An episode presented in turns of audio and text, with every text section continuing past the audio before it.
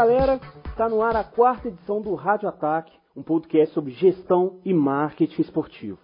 A ideia por aqui é discutir esses temas de forma mais clara, mais leve e mais acessível com vocês.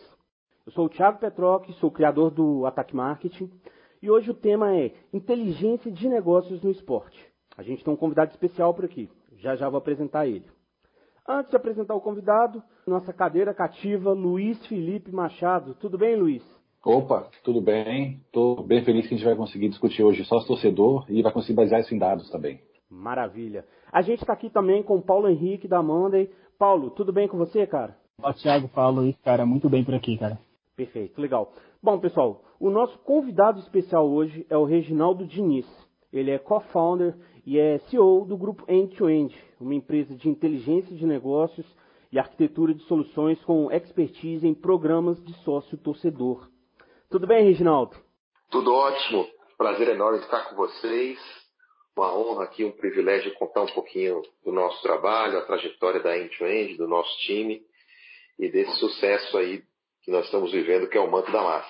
Legal, Reginaldo. Sejam todos bem-vindos. Vamos lá.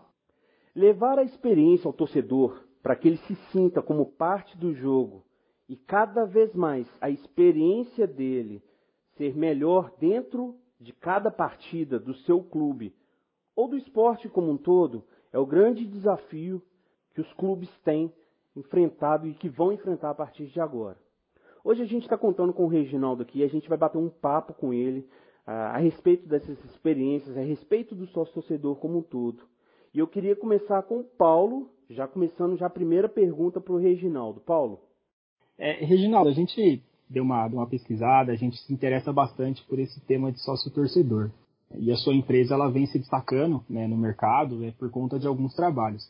Como que iniciou? Fala um pouquinho sobre a trajetória da empresa, sobre a trajetória profissional, da ideia, até você chegar no clube de futebol que hoje você tem ali como parceiros. Na verdade, tudo começou como uma, uma experiência do cliente, né? Eu venho de um mercado de contact center, há 27 anos atuando em empresas como o Banco Nacional, Unibanco, CIA e contact centers como Atento, Teleperformance, Contax, Almavia do, do Brasil, enfim.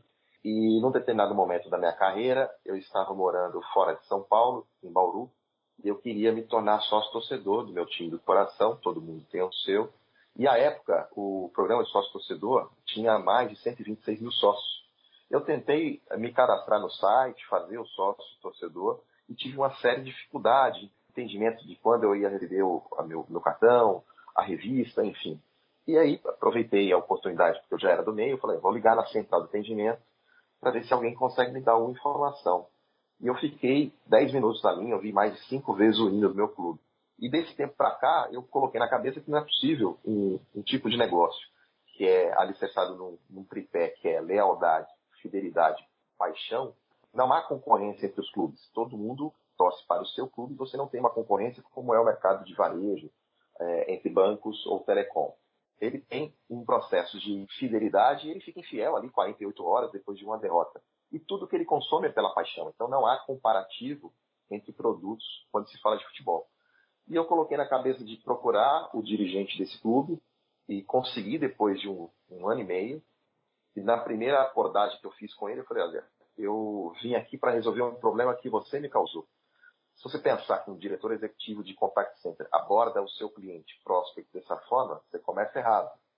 Ele falou, mas por quê? Eu falei, porque eu me, tentei me tornar sócio torcedor e não consegui, mas eu vim te trazer a solução.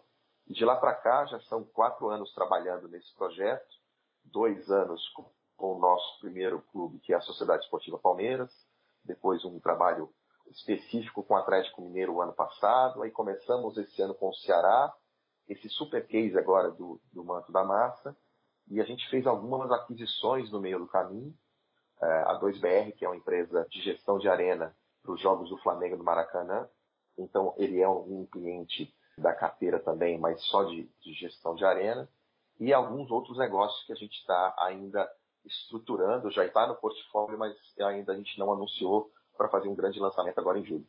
Qual é a maior dificuldade que você teve para entrar no Palmeiras, no Atlético e no Ceará, ou em outros clubes que você possivelmente esteja negociando? É legal essa pergunta que que me remete a pensar que a minha maior dificuldade também é a minha maior porta de entrada. A maior dificuldade é que eu não sou originalmente da bola. Eu venho com o discurso do mercado corporativo, naquele que todos usam no dia a dia da vida, né? na sua conta corrente, no seu acesso à TV a cabo, uh, na sua assistência médica, que são os milhares e milhares de atendimentos feitos ativo e receptivo para serviço. Né? Eu sempre fui um profissional de B2C e B2B. Quando você vai no clube, o clube pensa sempre o match day, o jogo. Fala muito bem com a torcida, mas fala mal com o torcedor. E o meu discurso sempre foi voltado a trazer um tripé nessa relação com o clube para potencializar a relação, baseado em pessoas qualificadas para atender, processos bem estruturados e tecnologia de atendimento. A, a, a minha entrada não foi tão peito aberto, a gente conseguiu a, a honra privilégio de, de, ter executivos do Palmeiras que acreditaram numa startup de profissionais com larga experiência em contact center, tecnologia, gestão de carteira em banco, em varejo. Ao mesmo tempo, a gente não se deixa contaminar muito pela questão passional, porque é um trabalho dedicado, paixão, mas muito nessa relação clube-torcedor, como que a gente pode ajudar. Então, essa minha barreira de entrada é, quem é esse cara? Jogou aonde, fera? Né? O que você fez diferente?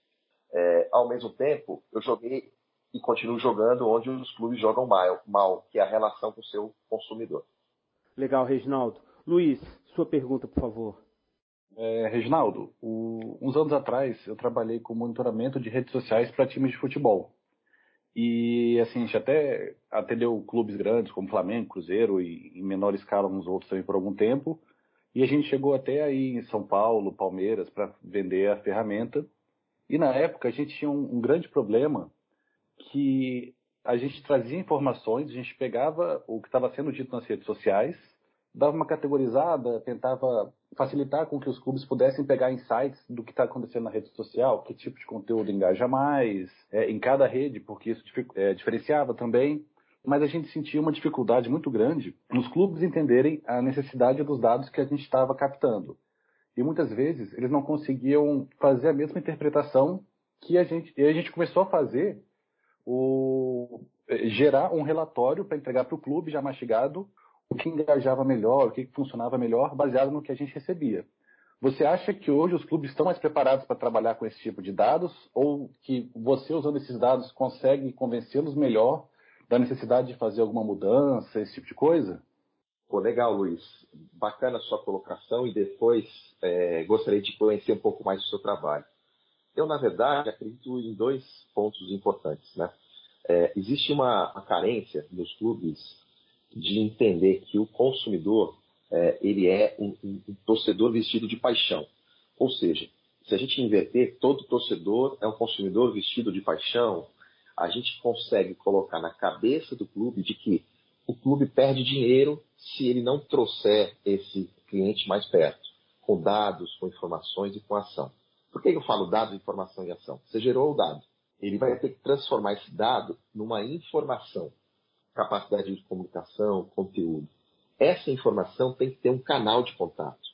Dos 68 ou 69 programas de sócio-torcedor que existem no país, dois têm URA, URA é Unidade de Resposta Audível, que é aquele diz que um para saldo, dois para extrato, dois. E os dois estão conosco na end-to-end, que é o Palmeiras e o Ceará.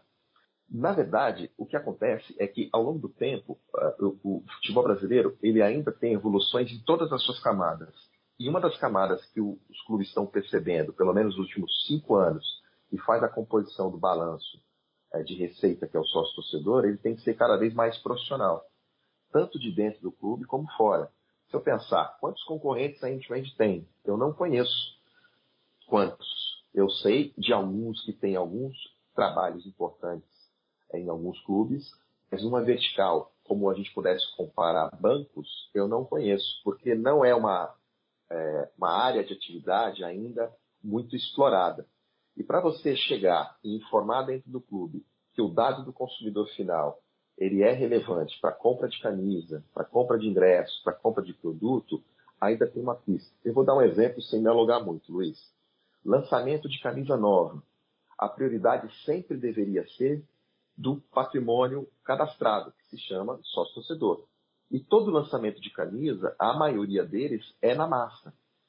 A grande diferença que eu vejo entre vários aspectos do manto da massa é que a gente priorizou aquele que paga a sua mensalidade, contribui com o clube e paga por ter o sentido de pertencimento, e exclusividade. E na maioria das vezes a gente não percebe isso de uma forma organizada dos clubes. Então, respondendo a tua pergunta de forma objetiva, sim, acho que os clubes estão evoluindo nesse aspecto, mas o papel da end-to-end é acelerar esse entendimento, seja conosco, seja com o concorrente, mas o grande ativo do clube, que é o torcedor, ele ainda é muito mal explorado. É, isso que você falou é muito interessante, inclusive foi uma das coisas que eu destaquei aqui, de, de abrir a venda primeiro para o sócio torcedor, como vocês fizeram agora no Manto da Massa, e ainda por cima dar um desconto. Porque uma das reclamações mais frequentes que eu vejo é, dos programas de sócio torcedor é que é muito focado no dia do jogo e tudo mais, você não ganha muita coisa com isso, tem um descontinho de 10% aqui, 5% ali, e você dando esse acesso mais cedo aos sócios torcedores, você já está beneficiando eles com uma vantagem intangível, né? Você não consegue colocar um valor nele receber antes. E para o torcedor isso é diferente. Todo mundo é, é, fica louco quando sai a camisa do time. E aliando isso a, uma, a um desconto, fica ainda mais legal. Porque é aí que o sócio torcedor realmente percebe o valor financeiro da fidelidade dele também. Isso eu achei que foi uma grande, uma grande solução para uma coisa que seria simples, o lançamento de uma camisa. Mas eu Não vejo também falar. muito isso, isso muito valioso como principalmente valorizar um torcedor que é fiel. A gente sabe que hoje em dia é, todo torcedor é valioso para o clube, seja sócio torcedor ou não. Mas é claro, o sócio torcedor, por, por, por ter um investimento maior, pelo cara estar tá ali fiel à balança ali do clube e tá pagando a mensalidade, você criar um mecanismo ali de valorização realmente é bem importante em todo esse processo, né? Não, Perfeito, eu, eu, eu, concordo plenamente e a gente tem dentro de casa produtos ainda a serem lançados é, de forma bastante simples, pensando apenas o óbvio. E o, o, mágico dessa campanha é que a gente pensou de forma muito simples a história dela como um todo, pensando que cada pessoa tem que se sentir pertencente àquela, àquela história, pertencente ao clube. Ele tem que ser ouvido, ele tem que ser percebido, entendido. É, a gente tem que dar esse movimento ao sócio torcedor e ao torcedor como um todo e convidá-lo para fazer parte da história. E eu acho que isso tem uma pista grande ainda e, e talvez espero que o Manto da Massa, esse projeto, possa motivar demais clubes a se inspirarem nesse projeto. Reginaldo, é, mais uma pergunta ainda sobre o Manto da Massa. É, eu queria saber como é que foi esse processo de criação como é que foi a ideia e a concepção dessa ideia ah, dentro aí do, do, do, processo e junto ao clube também. Legal, a ideia, a ideia surgiu é, originalmente pelo presidente Sete Câmara, que queria é, dar esse presente à torcida, fazer com que a torcida é, pudesse entregar um desenho que servisse para uma camisa comemorativa. A partir desta ideia original dele, de trazer o torcedor para perto, nós somos chamados para criar todo o processo. Então, o nosso CMO, o Bruno Brum, de forma brilhante, criou toda uma jornada de entendimento do manto da massa, o nome manto da massa, criado com identidade com a torcida. Isso serve para os demais clubes que a gente atua. Depois a gente pode falar um pouco sobre isso. A gente trouxe a história das camisas emblemáticas e em cima dessa história das camisas a gente começou a criar fracionamento e público e tráfego para gerar uma curiosidade. A gente gosta de trabalhar com, o conceito de gamification, não necessariamente com plataforma. Então, é, como é que a gente faz para esse torcedor participar da história junto? Então a gente começou a lançar as camisas históricas, dia a dia, e começou a perguntar, por que isso? Está à venda? Pô, essa camisa é linda, eu não lembrava mais dela. E aí, num determinado momento, nós lançamos um vídeo provocando a torcida da seguinte forma: você sabe quem honrou a camisa, quem suou e quem ganhou com ela. Você só não sabe quem desenhou. Está na hora de mudar a história. Venha, traga o seu desenho para o manto da massa. Aí nós criamos plataforma de recebimento do desenho. Depois do recebimento, é um dado. Alguém me perguntou sobre dados, que o Paulo. Os dados são incríveis na largada campanhas similares no Brasil não chegam no teto a 550 desenhos.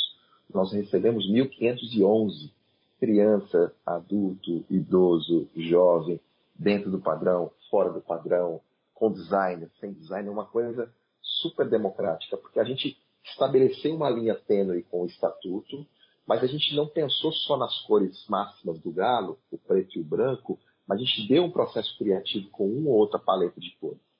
Então isso explodiu um pouco mais. Depois a gente criou toda uma jornada de vota, votação, escolha popular.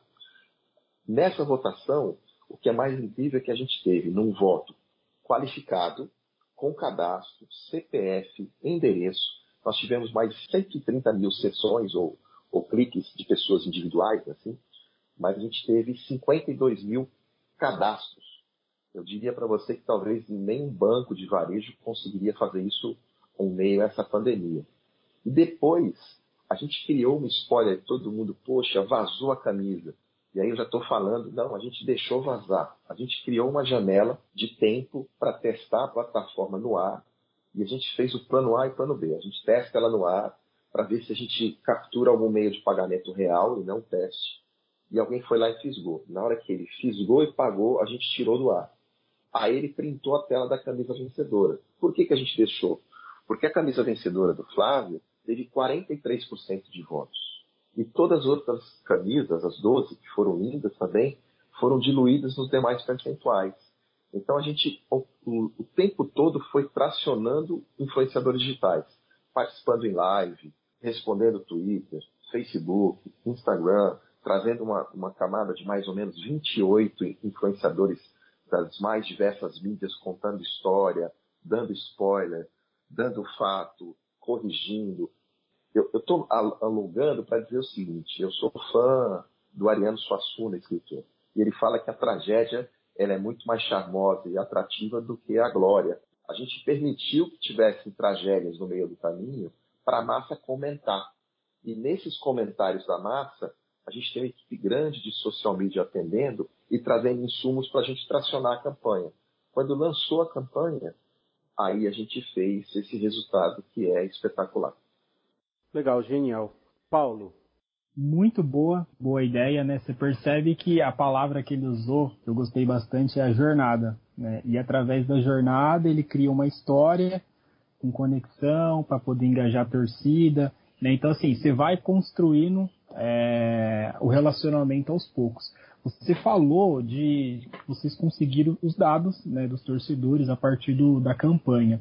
O desafio agora é justamente como você e o, vocês, como enquanto empresa e o clube, conseguem utilizar esses dados. Ou seja, é, a gente utilizaria no mercado aquela questão do pós-venda, né, que você fez a venda e agora você tem que ir para o pós. É, eu acredito que se encaixa, né, guardadas as devidas proporções. Como vocês conseguem, junto com o clube, utilizar esses dados para continuar mantendo o torcedor fidelizado a partir de, depois dessa campanha? Legal. Semana que vem a gente começa uma outra etapa de mais três fases. Só o Manto da Massa teve 12 fases. Depois a gente vai publicar isso com mais detalhes, números, balanço, enfim. A gente começa uma fase de uma campanha que a gente lançou e parou no meio do Manto da Massa, que é Por Amor ao Galo.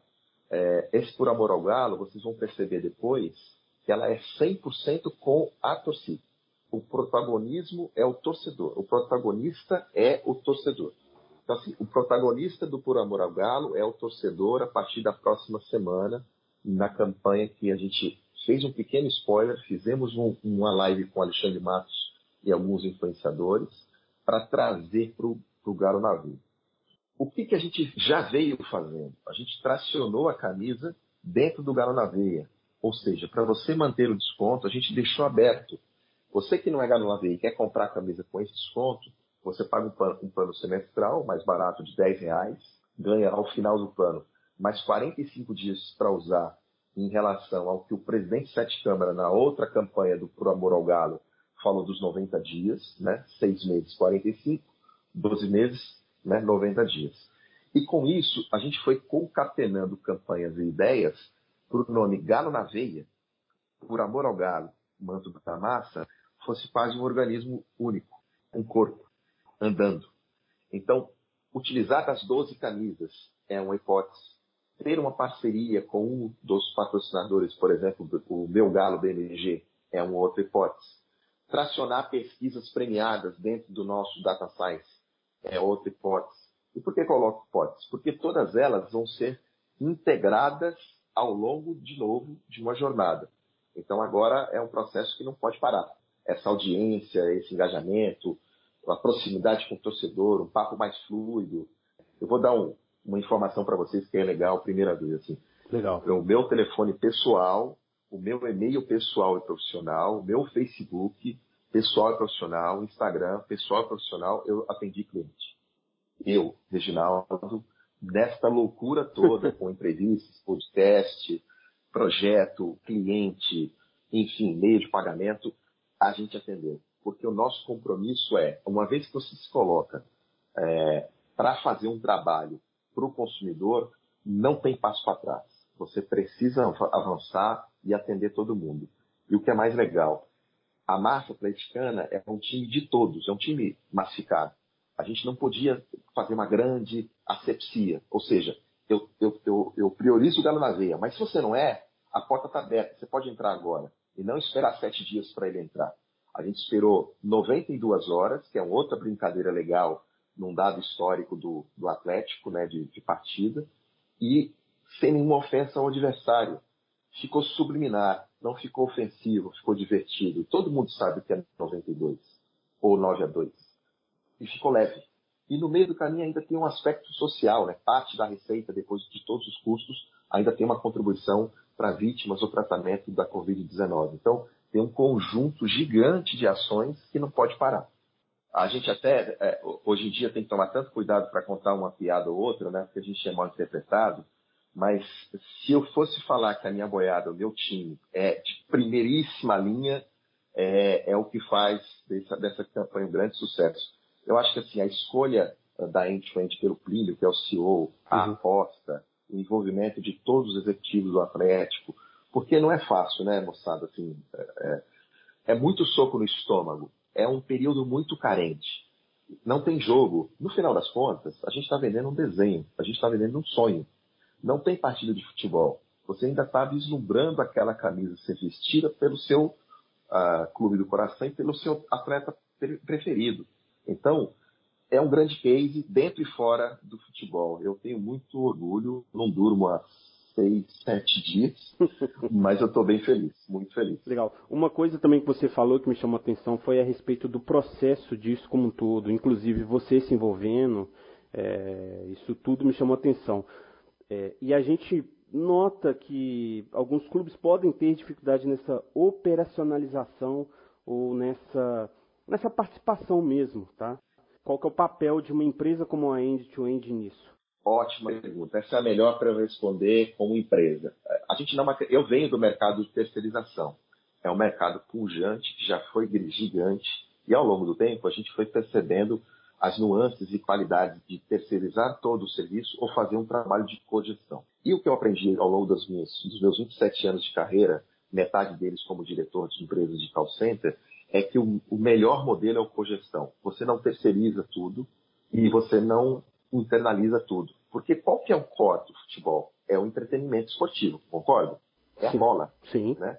O, o filme agora do Alex Câmara 10, ele tem um depoimento na despedida do último jogo do Curitiba, ele pega a bola e fala, agradeça uma bola. Ela te dá tudo, chorando. Eu acho isso uma das cenas mais lindas que eu vi no ano. O clube deveria olhar para o torcedor assim, ó, agradeça o torcedor. É para vocês que o clube existe. Só que o clube, ele tem muitas atividades atleta, categoria de base, empresário, imprensa, finanças, patrocínio. Deixa empresas como a End-to-End cuidar da relação com o torcedor, processos, pessoas, tecnologia dentro do clube. O nosso modelo é de franchise. A gente trabalha com pessoas dentro do clube, a grande maioria que são de arquibancada, profissionais da área de marketing, BI, tecnologia, serviços ao cliente, ao consumidor. Ele leva aquela paixão até a porta, sabe comunicar, mas o que entra é o profissional. Com uma linguagem leve, com uma resenha fluida, mas a gente sabe fazer. E a gente faz da mesma paixão que um preparador, um preparador de goleiros prepara um goleiro, um goleiro, um fisioterapeuta vai curar um jogador que está lesionado, é a mesma coisa, porque a gente é especialista nessa, nessa área. Né? Então, eu não tenho dúvida que os clubes podem contar com serviços similares ao nosso.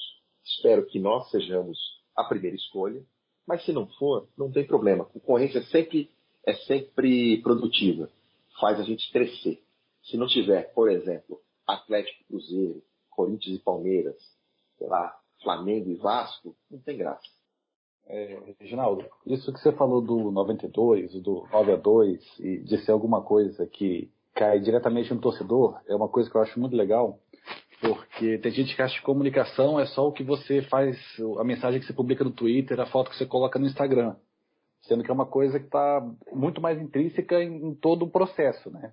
E aí vocês colocando como se fosse um easter egg do que ia ser notado pelos torcedores atleticanos e talvez passasse desapercebido para os outros, é legal que mostra um conhecimento grande sobre o clube, assim, como você falou, vocês podem atender outros clubes, mas tem quem entende, tem a paixão, entende isso, que é muito relevante e mostra que você consegue se comunicar diretamente com o seu torcedor sem precisar ser engraçadinho. E isso é uma coisa que muita gente fala, ah, que é, tem gente que acha que o Twitter tem que ser engraçadinho e tal. Não necessariamente. Você tem que conseguir conectar com o torcedor que fala a língua dele. Isso eu acho que é um exemplo legal de uma coisa que foi feita direto para o torcedor, que o torcedor entendeu, e não necessariamente foi uma piadinha e também não chegou a ser ofensivo. Foi só uma provocação sutil que quem queria pegar, pegou, e quem não queria pegar, pegou também, né? Porque também entende do outro lado.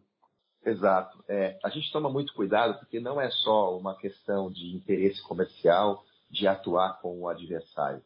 É respeitar a história de cada lado. Quem ganhou e quem perdeu sofreu de forma igual. Alguém sai vencedor. E, e essa é a, é a magia do futebol, que é aquilo que nos move. Mas desmerecer, criar alguma relação que menospreze, é muito cíclico o processo. Né? Então eu tenho muito cuidado e eu sempre respondo como empresa, como empresário, como grupo, cuidando dessa resenha produtiva, divertida, leve, provocativa às vezes, para não ficar uma coisa muito estatutária, mas com muito cuidado. Né? E, e, eu faço até uma analogia aqui, que é o papel do ator. Né? O ator, quando ele faz o vilão, ele não necessariamente empresta coisas dele é, no vilão. E quando ele faz o bonzinho, nem sempre é tão bonzinho, mas ele se entrega naquele papel respeita aquele personagem para ser premiado como ator, como atriz. O nosso papel para o clube é a mesma coisa, respeitar a história do clube, a sua jornada, o que o torcedor quer, o que ele não quer, e a gente vai atender dentro das nossas condições e possibilidades de comunicação. Paulo? Bacana. É, você citou que você também realiza trabalho com dois outros clubes daqui do futebol brasileiro, Ceará e o, e o Palmeiras.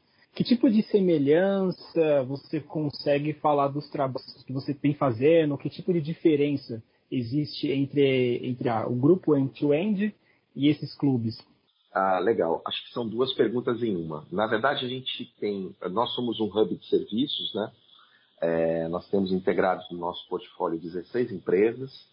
Dessas 16 empresas, algumas são dentro do capital social, outras são serviços integrados em que a gente faz esse papel de costurar essa bola para o jogo sair mais fluido. Então a gente centraliza a gestão de tecnologia, de processos, de marketing digital, marketing de conteúdo, meio de pagamento, gestão de redução de risco de chargeback, enfim, uma lista enorme. É, no caso do Palmeiras especificamente, nós cuidamos no, do trabalho de gestão de carteira, gestão de portfólio. Então nós somos uma empresa de consultoria de inteligência específica para o programa de sócio torcedor, em que nós implantamos dashboards estruturados, gestão de carteira analítica, a consultoria do novo call center interno do clube, todas as tecnologias que se usa hoje dentro do clube passou pela mão ou pelo crivo ou indicação da end-to-end. É, nós participamos das pautas de relação com o, o, o, grupo de marketing do Palmeiras, que é muito grande, ativo e extremamente profissional, mas lá é um trabalho muito consultivo de inteligência. No caso do Ceará, a gente assumiu o full service do Vozão. A gente assumiu a transição da Som Mais, fizemos a mudança de nome, para a sócio-vozão, transformamos 54 tipos diferentes de plano, das mais variadas categorias absurdamente não conectadas, transformamos em seis. E aí teve uma sacada legal, que é, de novo, criar uma identidade para o clube.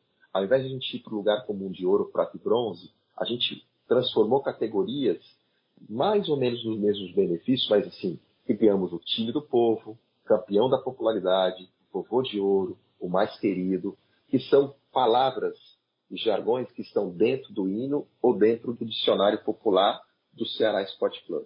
No caso do, do Atlético, a gente começou com um trabalho apenas de ativação das redes sociais do Galo na Veia, criando campanha de, de engajamento para fazer o volume de crescimento do GNV. A gente não faz a gestão do programa no Galo, a gente faz a gestão da comunicação e marketing é, do GNV e geramos campanha do PES, lá do campeonato do, da MRV de, de, de videogame, enfim, futebol. Esse trabalho do Por Amor ao Galo, que vai sair semana que vem, reaquecido. E agora o Manto da Massa. Para cada clube, a gente faz um trabalho diferente. No Flamengo, a gente tem dois profissionais cuidando de redução de chargeback e quando tem jogo, uma equipe de 120 pessoas com tecnologia e processo de gestão de arena para medir mapa de calor, problema, redução de, de fricção na catraca. Esse é um trabalho é, de, de match day. Então, para cada clube, a gente pode ir com o modelo completo ou no modelo Lego. Vai encaixando a peça de acordo com a necessidade do clube. Perfeito, Reginaldo. Uma coisa nesse, nesse cenário, pegando um carona no que o Paulo falou, me chama a atenção é, o seguinte: a gente vê hoje que o perfil dos profissionais envolvidos na gestão do esporte, no marketing esportivo, está mudando muito hoje. A gente vê uma galera mais nova, um perfil até parecido com o seu, que é mais empreendedor, ligado à tecnologia, ligado a conteúdo, ligado ali ao streaming. Então, assim, que vai acontecer e vai conseguir, de uma certa forma, mudar esse cenário que a gente tinha um tempo atrás, que era um cenário um pouco mais atrasado do que acontecia no mundo. Você consegue perceber isso? Você consegue mapear isso hoje no esporte, no futebol brasileiro? Consigo enxergar de forma diferente e bastante entusiasmado com esse movimento. Eu fico feliz de você ter me chamado de jovem, mas a gente tem três caras aqui que estão beirando 50 anos e eu sou um deles, tá? É, então, a gente, a gente, na verdade, tem, tem uma, uma equipe do nosso lado multidisciplinar. A gente tem a galera da geração milênio e Y, mas não desconectada com a realidade e, e muito capaz, um background acadêmico incrível, com essa cabeça agitadíssima de empreendedor. A gente tem três, quatro caras do outro lado é, que são é, profissionais que construíram uma carreira longa de quase 30 anos no mercado corporativo e eu sou um deles.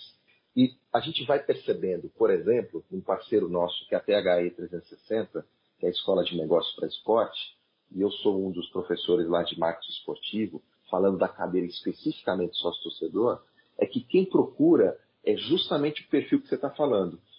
E a gente teve a oportunidade recentemente de fazer uma call de quase duas horas com um grupo de estudantes da FGV e um dos alunos é o Juan, ex-zagueiro do Flamengo Seleção Brasileira, Roma, participando como aluno atentamente na nossa call e pensando o futebol fora das quatro linhas. Então tinha gente ali super jovem, nesse perfil que a gente está falando, e o Juan, né, consagradíssimo jogador, se interessando por esta camada do marketing esportivo, mas da relação com o consumidor. Eu acho que é promissor aí os próximos 10, 15 anos do futebol brasileiro, se realmente a gente avançar nessa positiva modernidade. Porque nem tudo que é moderno é tão positivo assim. Eu acho que é a tecnologia a favor das pessoas e não o contrário, né? Os processos facilitando a vida e não o contrário. E eu sinto que ainda tem um desafio do clube de se. É, não pode ficar muito inchado nem engessado, tem que permitir as pessoas trabalharem e tem que permitir o erro. Por que, que eu falo permitir o erro? Eu estou me alongando porque isso é importante. O futebol é um dos, umas atividades sociais ou esportivas mais erráticas que existem. Você define uma partida com o erro do juiz, uma penalidade perdida, uma bola na trave.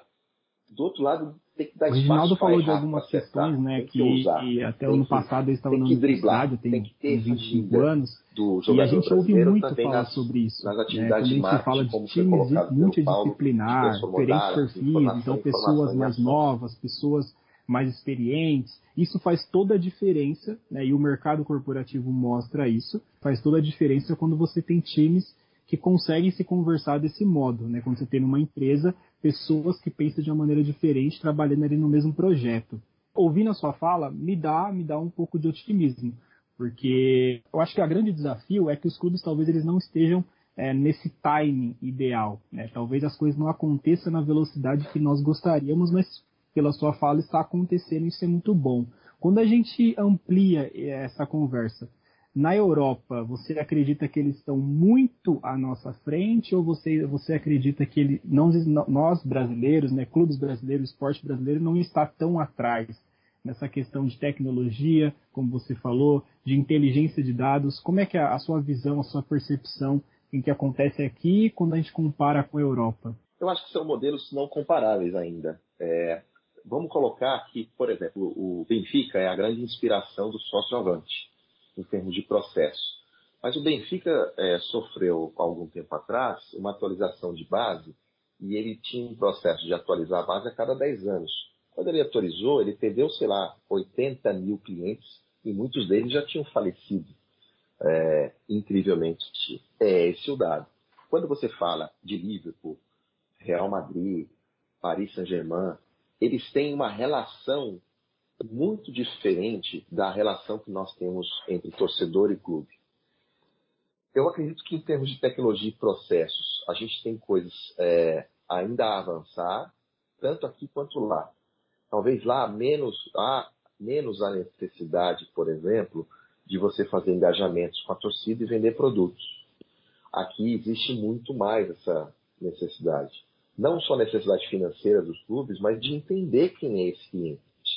Mas é difícil de eu responder essa pergunta para você, porque eu gostaria também de saber se o Real Madrid conhece dos 500 milhões de seguidores dele no Instagram, quem é, onde come, onde reside, é, qual o TV a cabo tem, se assiste jogo na televisão, se vai no estádio.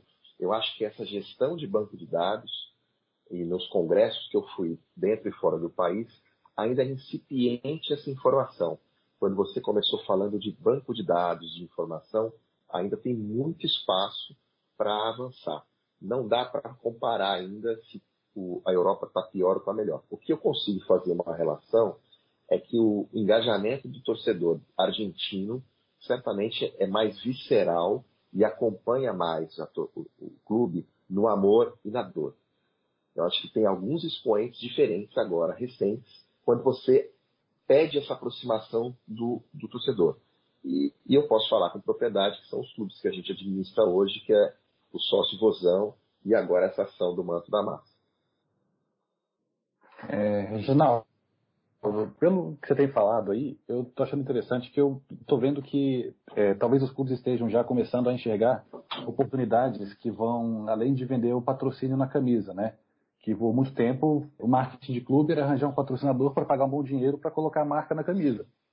E aí, com isso, a gente conseguiu camisas de clubes que parecem mosaicos de patrocinadores, que acabam brigando por espaço, então também perde um pouco da eficiência na exposição, e mesmo assim acaba sendo um, outdoor ambulante. E como você está falando, me parece que hoje talvez os clubes já estejam prestando um pouco mais de atenção em oportunidades de conseguir patrocínios que a gente já tem visto aqui e ali, mas que vão além da exposição de marca. E principalmente, como você está falando, usando muitas vezes até os dados dos próprios torcedores e esse tipo de informação que eles podem ter e que tem um valor inestimável para muitas marcas. Exato. E o mais interessante é que a gente teve o adiamento agora, que seria em agosto, da Lei Geral de Proteção de Dados, a LGPD, e que os clubes ainda precisam se preparar. Todo o nosso trabalho nos clubes que a gente vem atuando é já pensando com a cabeça de LGPD, desse check-in, dessa autorização do usuário, do cliente, em que a gente possa explorar aquele dado dentro do clube, dentro das ações que o clube vai fornecer. A nossa crença como empresa é que o dinheiro está no indivíduo, no torcedor. Eu não faço uma crítica, até porque a minha formação acadêmica é jornalismo. Eu fiz jornalismo depois que acabei enveredando pelo mundo dos negócios e administração, e MBA, enfim. Mas o que eu percebo é que quem ganha muito dinheiro com futebol são os periódicos jornalísticos né, de TV. Então você imagina um programa de televisão que passa uma semana entre um jogo e outro, falando todos os dias sobre os quatro principais clubes de São Paulo, os de Minas, os do Rio de Janeiro, enfim, com patrocínio de TV, com merchandising, com uma série de fatores de remuneração que o clube não captura. Por isso que tem uma tendência dos streamings individuais de cada clube. Por isso que eu acredito que patrocínio de camisa vai tem uma tendência a sempre ser um master com pouca relação ali pontual, mas o dinheiro, aquilo que vai virar o jogo, está em pay-per-view e sócio-torcedor. Legal essa, essa visão, Reginaldo, e pegando carona aí no que, né, nessa, nesse papo seu e do Luiz, eu queria saber da sua visão, já de quem já está dentro, quais são as oportunidades que, por exemplo, você que já, já tem uma ligação direta com a área tecnológica, o que, que você vislumbra de oportunidade para a parte mais tecnológica de dados que os clubes hoje não exploram, mas que é, é um potencial enorme ainda para ser explorado. O que, que você vislumbra dentro disso? A gente não só vislumbra, como a gente vai é, atuar fortemente no segundo semestre com data science, com pesquisa qualificada, com qualificação do consumidor. Mais do que o lead, o consumidor. O que ele come, o que ele consome, se ele gosta de assistir o jogo no churrasco, comendo pizza, que tipo de cerveja, enfim. Todo esse conjunto de informações são valiosíssimas para essas marcas. E, tanto quanto estampar a sua marca na camisa. Realidade ampliada, ter a sensação de estar no jogo, como faz muito bem a preços é, consideravelmente altos ainda de tecnologia, a NBA, você consegue comprar uma cadeira virtual na quadra da NBA com uma locução específica, como se você estivesse ali naquelas cadeiras do lado dos jogadores, né? Ter a sensação de dar um, um, uma tacada de golfe, um chute no começo do, de uma partida, né? realidade virtual, realidade ampliada, atendimento virtual com reconhecimento de voz, isso a gente já atua. É, avatar, aquele meme que aconteceu, não sei se vocês viram, que era aquela foto do Dallas, dos jogadores de, de futebol americano, que você para, ficava na frente de um totem e esse totem montava uma foto como todos os jogadores fossem te abraçar. Então tem muito espaço em termos de tecnologia. Mas acho que o maior espaço está no back-office disso, no back-end que é a qualificação dos dados dos clientes, como quem estivesse olhando com uma, uma gestão de carteira, como se aquilo fosse um banco de investimento. Ótimo, ótimo. Mas aí uma pergunta que eu faço dentro desse cenário que você propõe. Falou, por exemplo, sobre reconhecimento facial, etc. Isso não, não onera, isso não gera um custo muito grande para o clube, esse tipo de solução? Não só esse, né? Todas essas soluções Vamos pensar o seguinte: quanto que custava uma TV, uma TV de, de plasma? Olha só, é, há 15 anos atrás. É, hoje elas são de LED, 4K, Full HD. A tecnologia avança e os preços também avançam. O lançamento é caro. Reginaldo, a pandemia ela, ela mudou muita coisa né? e o esporte não foi diferente. Hoje, no cenário atual, os sócios torcedores eles estão em casa. Suponhamos que o futebol retorne no mês que vem, aqui no Brasil, ou em agosto. É, como é que você vê que vai ser essa relação? Porque acho que vai, daqui para o final do ano, não teremos público nos estádios, mas os programas eles precisam se manter. Os clubes eles precisam dessa receita, ainda que de uma outra maneira que não seja na bilheteria, por exemplo, no match day.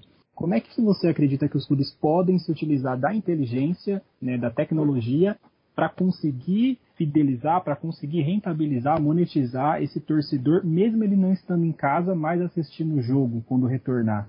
Esse, esse é o, talvez o maior case do futebol brasileiro e talvez seja pouco explorado tanto pelo clube como pela imprensa, por ser o Ceará e estar no Nordeste. Eu vou te dar alguns dados aqui que são dados importantes e que vai explicar muito da sua pergunta.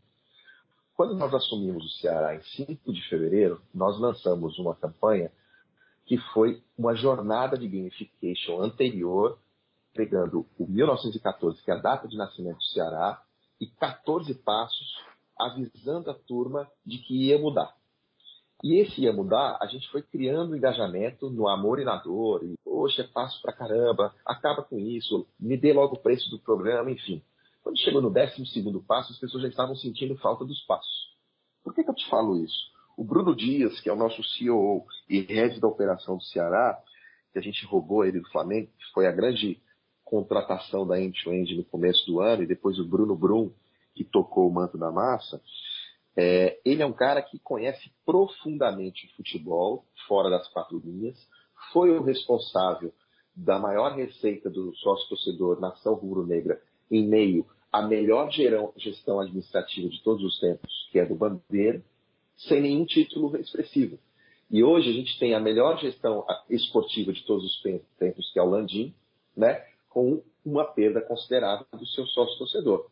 Olha como é antagônica essa coisa. No meio da pandemia, o Bruno, tocando o Ceará, criou uma série de ações com o time. Primeiro, utilizou do mascote, que é o Vozão, para engajamento social, falando: cuide do seu vovô. Segundo, o Gustavo Pinho, que é o nosso coordenador de produtos, criou um, um, uma partida virtual em que o check-in da partida é dentro da plataforma oficial, chamado Sócio Vozão vs Covid fizemos propaganda, lançamento, vai ter jogo e pegamos os dois principais jogadores de FIFA do Ceará, que são os gênios que jogam essa, essa modalidade de forma brilhante. Criamos o engajamento da torcida e teve uma baita audiência para um campeonato cearense de FIFA. Depois a gente colocou o primeiro clube do Brasil que fez uma ação, que foi o conjunto dos meus Brunos, Bruno Brum e Bruno Dias, que é ativar a economia local trazendo a propaganda qualquer estabelecimento, de qualquer serviço, desde que aquele CNPJ, o dono fosse sócio Vozão, para trafegar dentro das redes sociais do Vozão no Instagram todos os dias. A gente tem mais de 600 empresas cadastradas. Agora, nesse momento, a gente está com um tabuleiro digital em que cada partida remete a um prêmio, desconto em camisa, desconto no plano, redução do plano, uma série de ações. Lá atrás, a gente lançou o gamification da seguinte forma: se nós conseguirmos ter 35 mil pré-cadastros para o novo sócio Vozão, vocês vão ganhar o, o, direito de ter um preço diferenciado. O preço cheio é esse. Se vocês me trouxerem 35 mil adesões de pré-cadastro e não comprar produto, eu coloco 30% de desconto no plano durante X tempo. A torcida comprou paralelo a isso, a gente fez similar o trabalho que nós fazemos no, no Manto da Massa, que é atender a maior quantidade de pessoas possível em todos os canais, Twitter, Facebook, Instagram, e-mail, chat, enfim. Então, hoje eu posso dizer que dos números Ceará, a gente conseguiu 22 mil sócios ativos adimplentes pagando o ano em 18 dias. E só não fizemos 44, que era a meta, porque teve a pandemia. Qual que é o dado que eu quero colocar para você? O menor churn de todos os programas de sócio-torcedor do Brasil é do Ceará, menos de 2%. A gente ainda está na casa de 21 e alguma coisa mil sócios ativos, adimplentes o tempo todo. Bom, pessoal, chegamos ao final dessa edição, mas queria agradecer, claro, em primeiro lugar aqui a você, Reginaldo, por participar e abrilhantar aqui o nosso podcast, essa edição. É, muito obrigado. Sinta-se à vontade aí para fazer suas considerações, por favor, Reginaldo. Eu agradeço demais essa oportunidade, foi um prazer, perguntas muito bacanas de se responder. Espero ter esclarecido o máximo a tudo que vocês me perguntaram. Eu falo bastante, né? E talvez o podcast poderia ter ficado mais dinâmico, mas me, me desculpem se de alguma maneira eu estendi muito as respostas. Mas no final das contas eu também sou um apaixonado pelo que eu faço, pelo futebol Aproveito essa oportunidade para agradecer a oportunidade de toda a minha equipe end-to-end que vem fazendo um trabalho brilhante. E eu desejo para todos vocês, para o ataque, sucesso na jornada de vocês e brilhem bastante, porque é um trabalho muito sério que dá prazer mesmo de participar. E eu quero ouvir o que eu falei para ver se eu falei alguma bobagem. um abraço. Cara, pode ficar tranquilo, sua participação foi perfeita. O tempo também, a gente preza muito mais pela qualidade do que por, por fazer de uma forma que seja só somente agradável, seguir um padrão, então pode ficar tranquilo, cara. Eu, da minha parte, eu tenho muito a te agradecer aí sua participação, tá? Luiz, é, ótimo, obrigado mais uma vez pela sua presença aqui, Luiz. Bom, eu que agradeço mais um convite e eu fiquei bem feliz com, com a entrevista do Reginaldo, porque é legal ver que o mercado realmente está dando uma. está crescendo mais, tá dando, o, os times de futebol estão dando mais atenção ao marketing esportivo, porque sem isso o teto é muito baixo. Se eles conseguirem focar mais nisso e quem sabe um dia a gente consegue chegar um pouco mais perto da Europa, né? Conseguindo gerar um valor melhor aqui dentro para poder conseguir disputar meus jogadores com eles e fazer com que o futebol brasileiro fique mais forte. Eu acho que o caminho é por aí mesmo. Legal. Paulo, obrigado também a você por estar aqui com a gente hoje. Cara, mais um prazer é... e conta comigo. Sempre que precisar aí, a gente tá. Vamos bater esse papo aí, porque é sempre legal, é sempre bacana trazer profissionais experientes que estão no mercado para poder mostrar um pouco do que a gente às vezes não consegue enxergar, né? do público né? não consegue enxergar. Então, sempre um prazer, tamo junto. Legal, quero agradecer a você, é, ouvinte aí que ficou ligado na gente, que nos ouviu, ouviu esse bate-papo aqui super legal com o Reginaldo. Espero que tenha ajudado, tenha esclarecido muita coisa. Uh, muito obrigado uh, a você que nos ouviu. Essa foi a quarta edição. Fique ligado aí nas plataformas. A gente está no Anchor, no Spotify, no, Sound, uh, no SoundCloud. E possivelmente agora eu acho que a gente já vai para o Deezer também, tá? Então vamos lá, pessoal. Redes sociais: instagram.com.br ataquemarketing, twitter.com.br ataquemarketing e por fim o nosso site. Você pode visitar lá, além de contar com todos os nossos conteúdos. Nosso podcast também está lá, www.ataquemarketing.com. Lá você vai poder conferir todas as edições.